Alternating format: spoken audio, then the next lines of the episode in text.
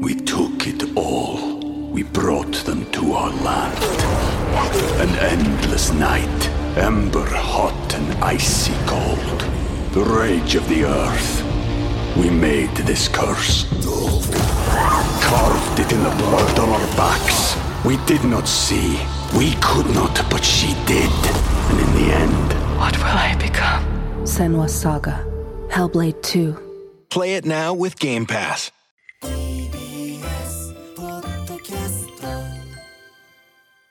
時刻は6時30分になりました。4月24日月曜日。TBS ラジオキーステーションにお送りしているアフターシックスジャンクション。パーソナリティの私ライムスター歌丸です。そして月曜パートナー TBS アナウンサー熊崎和人です。ここからはカルチャー界の気になる人物動きを紹介するカルチャートーク。今夜のゲストは映画ライターの飯塚克美さんです。飯塚さんこんばんは。こんばんバは。バよろしくお願いいたします。いします。いつもお世話になっている飯塚克美さんご紹介しておきましょはい飯塚克美さんは DVD やブルーレイなど映像ソフトをメインとする映画ライター。現在は映画や DVD の総合情報誌 DVD& 動画配信データの最新リリース情報や映像特典レビューなどのページを担当またウェブサイト映画スクエアでは飯塚克美のホラー道というコラムを連載中です。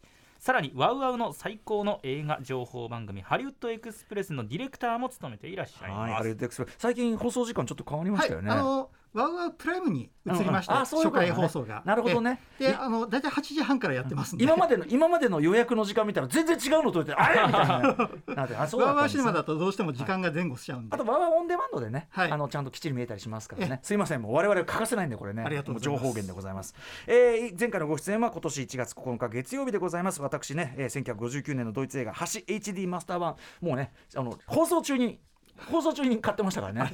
あるまじきことでございます。えー、今夜は飯塚さんにおすすめ最新映画ソフトをまたまた見逃せないやつを紹介いただきます。ということで飯塚さんよろしくお願いしますお。願いします。After Six Junction. we took it all. We brought them to our land. An endless night, ember hot and icy cold. The rage of the earth. We made this curse. Carved it in the blood on our backs. We did not see. We could not, but she did. And in the end, What will I become? Senwa Saga. Hellblade 2. Play it now with Game Pass. 今夜も生放送でお送りしています。アフターシックスジャンクション。この時間は映画ライターの飯塚克美さんにおすすめの最新映画ソフトを紹介していただきます。はい、えー、ということで、あの飯塚さん、はい。まあ、新作ソフト出てはいるけど、ええ。ちょっとここんとこ傾向としてっていうのは、そうなんですよ。実はですね、まあさお昨年のトップがマーベリックやブレットトレインこう、うん。して、うん。あのやっぱり新作のハリウッド映画がちょっと元気がなくて。要はその配信はするけども、ソフトは出ない、これはだからええ。ね、ちょっと時代の流れとはいえ、ええあのソフトどんどん出して買う人は絶対日本なんかはいると思うんで、うん。あのメーカーさんにはもうちょっと頑張頑張ってほしいなっていつもちょっと思ってますね。うん。そこにしか入ってない特典映像とかもちろんパッケージングも含めてね、えまあでもだからこそその多分旧作のすごいグレードアップしたパッケージ版みたいな最近はそれがものが主力ですよね、ええまたさ、こっちが何度も金出すと思いやがって。それは出すけどみたいな。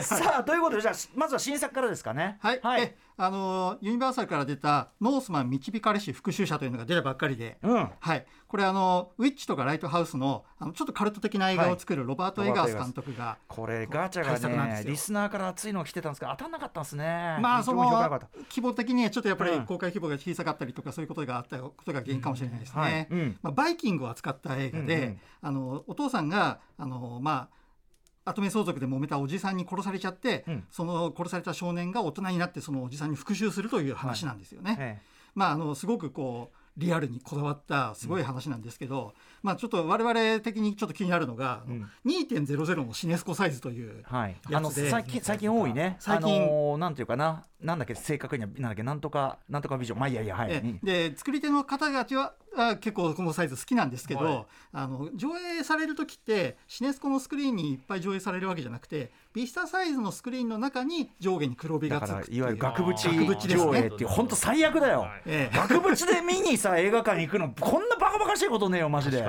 いや本当なんです、うん。まあ、実際映画館でもそういう状況だったんですけど、うん。まあ、だから家の中だとあのテレビとかスクリーンで再生するにはすごく収まりのいいサイズになってるそうなんですよね。だからスクリーンサイズとかいじりたくない人が、ええ。あのもうどうせあのうちのモニターでもいずれ再生されるんだからっていう感じで多分今後は2.0ね増えるかもしれないですけどね。そうなんですね、ええ。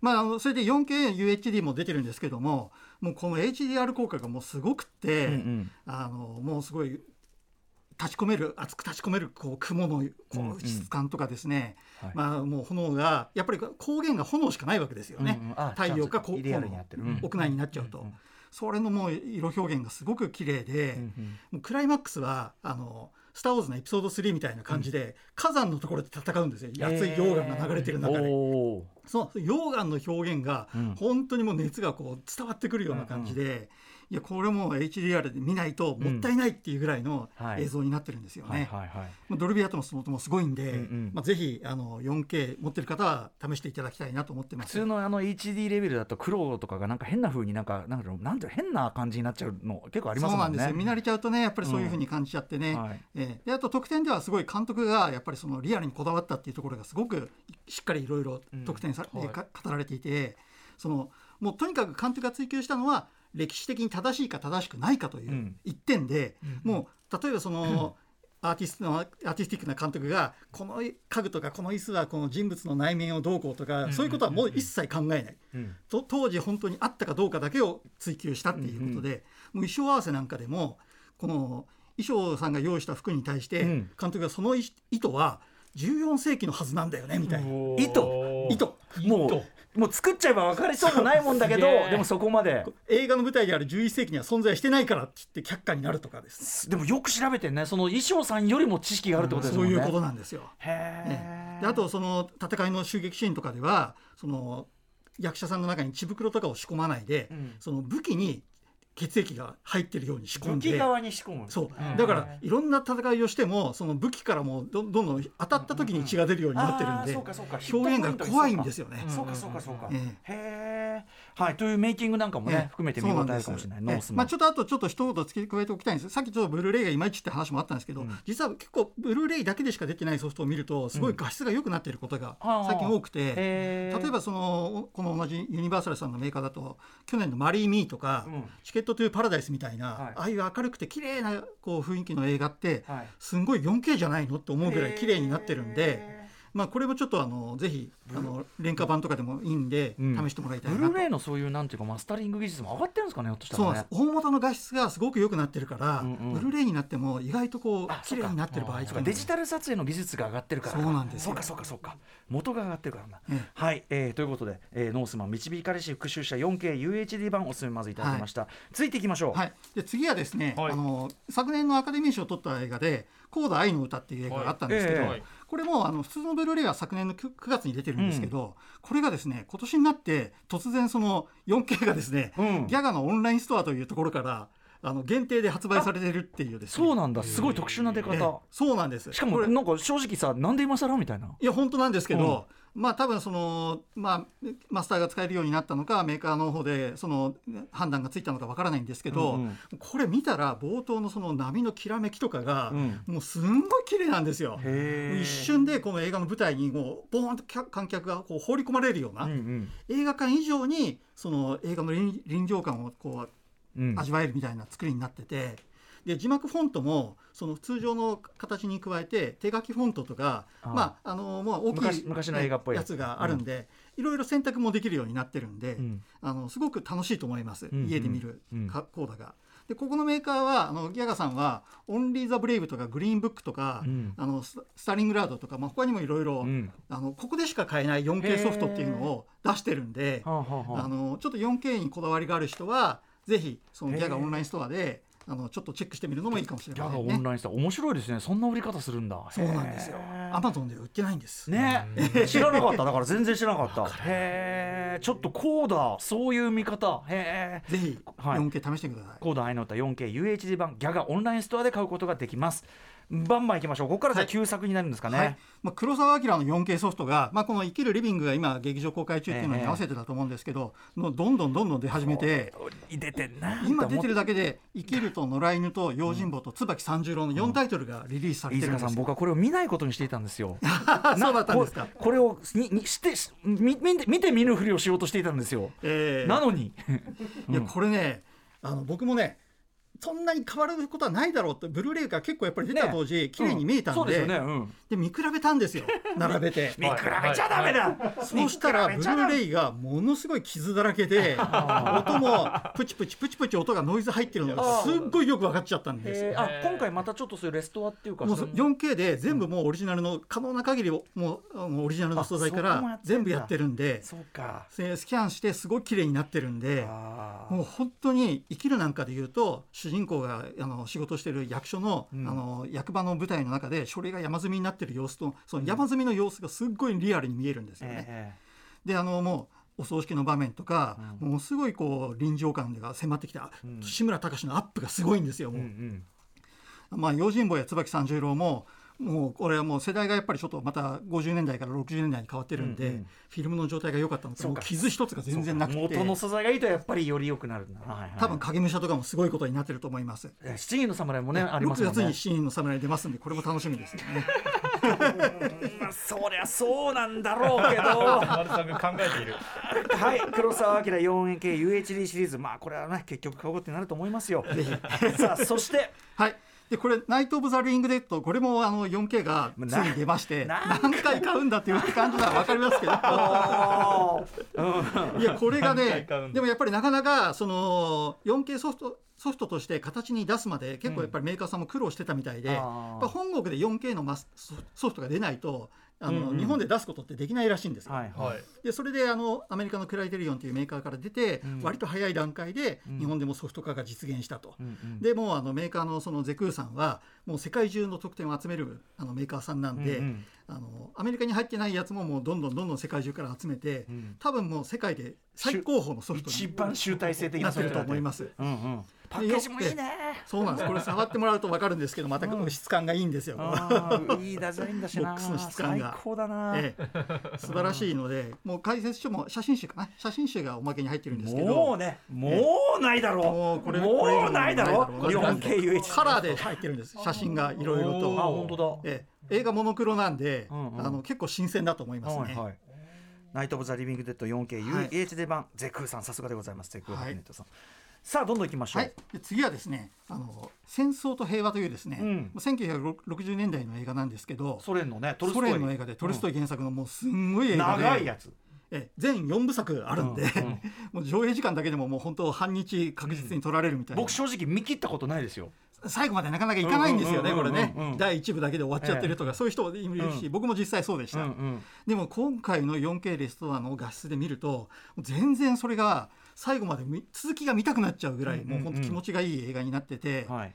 でもうそのまあお金かかってるんで、うん。やっぱりエキストラのシーンとかね。じゅ12万人動員されてて、そうだよね。もうねあのナポレオンがその侵攻してきたあの1800年ぐらいの頃の話なんですけども、その人たち全員にそういう衣装を着せて隊列を組ませて戦わせて平原いっぱいに人がもううわーって埋め尽くしてるのを、うん。DVD だとちょっとぼやけちゃうんですけど、うんうん。ブルーレイだと結構奥の奥まで見えてくるんで、うんうんもう目に迫ってくる感じが違うんですよね。うんうんもう本当にあのすごくびっくりすると思います。うん。舞踏会の場面とかも、もうそうゴージャスな衣装がもう揃いも揃っても当時のソ連映画だからできること。そうなんですよ、うんうん。お金がすごい、うん。だって65年から67年に当時作られていて当時のお金で130億円ですよもう。ああもうだから今だったらちょっと ちょっと。現現時点に換算したらどれぐらいなんだっていう、ハリウッドだったら映画会社潰れてるやつね。そうですそうですそうです、ん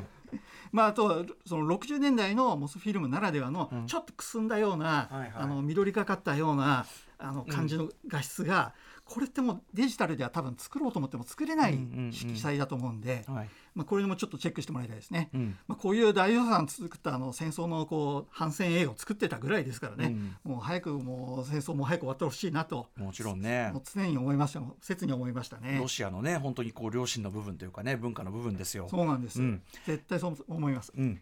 さあ戦争と部屋 IVC さんから出ております、はい。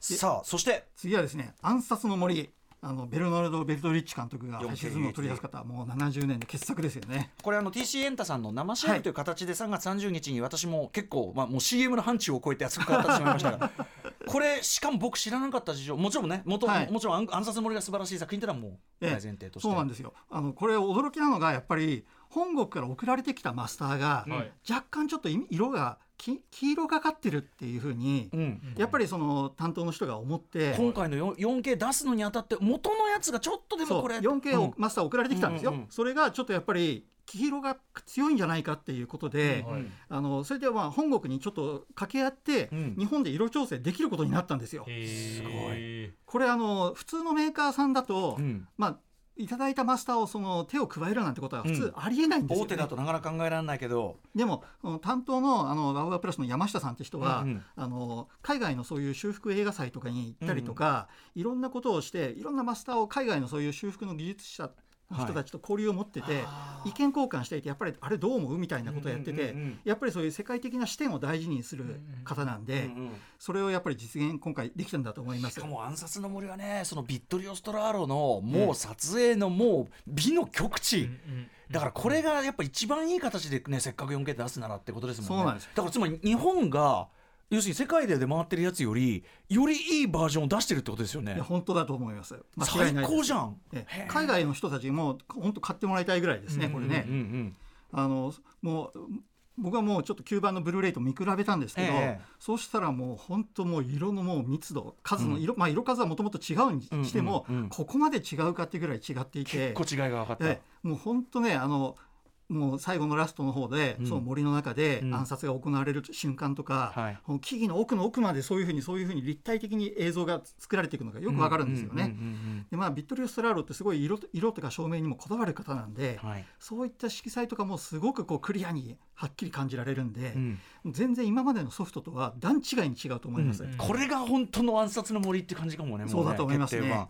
は。い。ということであのこれ解説も見事なねポスターマンさんのやつが入ってますから暗殺の森 4KUHD そうなんだね。本国版よりいいは知らなかった。絶対いいです。素晴らしい、ええ。ーそして、えーこれからリリースのものになりますが飯塚さん、はい。最後にもう一発いきましょうか。えあの5月に出るんですけど、あのスーパーマン5フィルムコレクションメタルケーススチールブック仕様というあ新しいやつが今度出ます。ついに。はい、あのーもう笑うしかない。あのーはい、はい、それは買うけど。ただ、この間なんか出たばっかでしょこれ。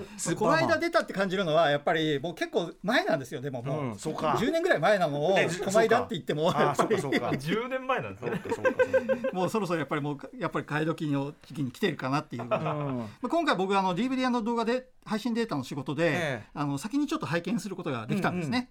もうすごいこうやっぱり2から4が今回初 4K なので、うんうん。すごい気になると思うんですけど、うん。もう2のリチャード・ドナ版がもうすんごい綺麗になってるんですよ。これあのあっちの劇場公開版もあるんですか？劇場公開版ももちろん収録されています、それと別のディスクになってるんですけど、うんリチャード・ドナ版の方がやっぱりきちんとレストアされてたらしくてそうなんだ。もうテレンス・スタンプが地球にやってきた時に湖の湖面を歩くんですけど、うんうん。そのピチャピチャ歩く時の水しずししぶきがすごいこう飛び込んでくるんですよ目に。へー。であとこう森の中歩いたりするんですけど、うんうん。その木々の葉とかもうん。青々としてるのがすごい分かっていて、うんうん。こう生々しい感じでもうもちろんスーパーマンとの対決シーンとかも,、うん。もうすごい全然ニューヨークの見え方違ってくるんですけど、うんうんうん。もう本当あの生まれ変わってると思います。そうか。あのリチャード・ドナー版の2の方が後から編集されてるから多分よねこっちの方が素材が結果的に良くなってるんですね。オリジナルの素材から編集してるんでやっぱりその辺が良くなってますよね。まあわ僕はどっちかといえば劇場版至上主義者ではありますが。ええ。で、えーさらに。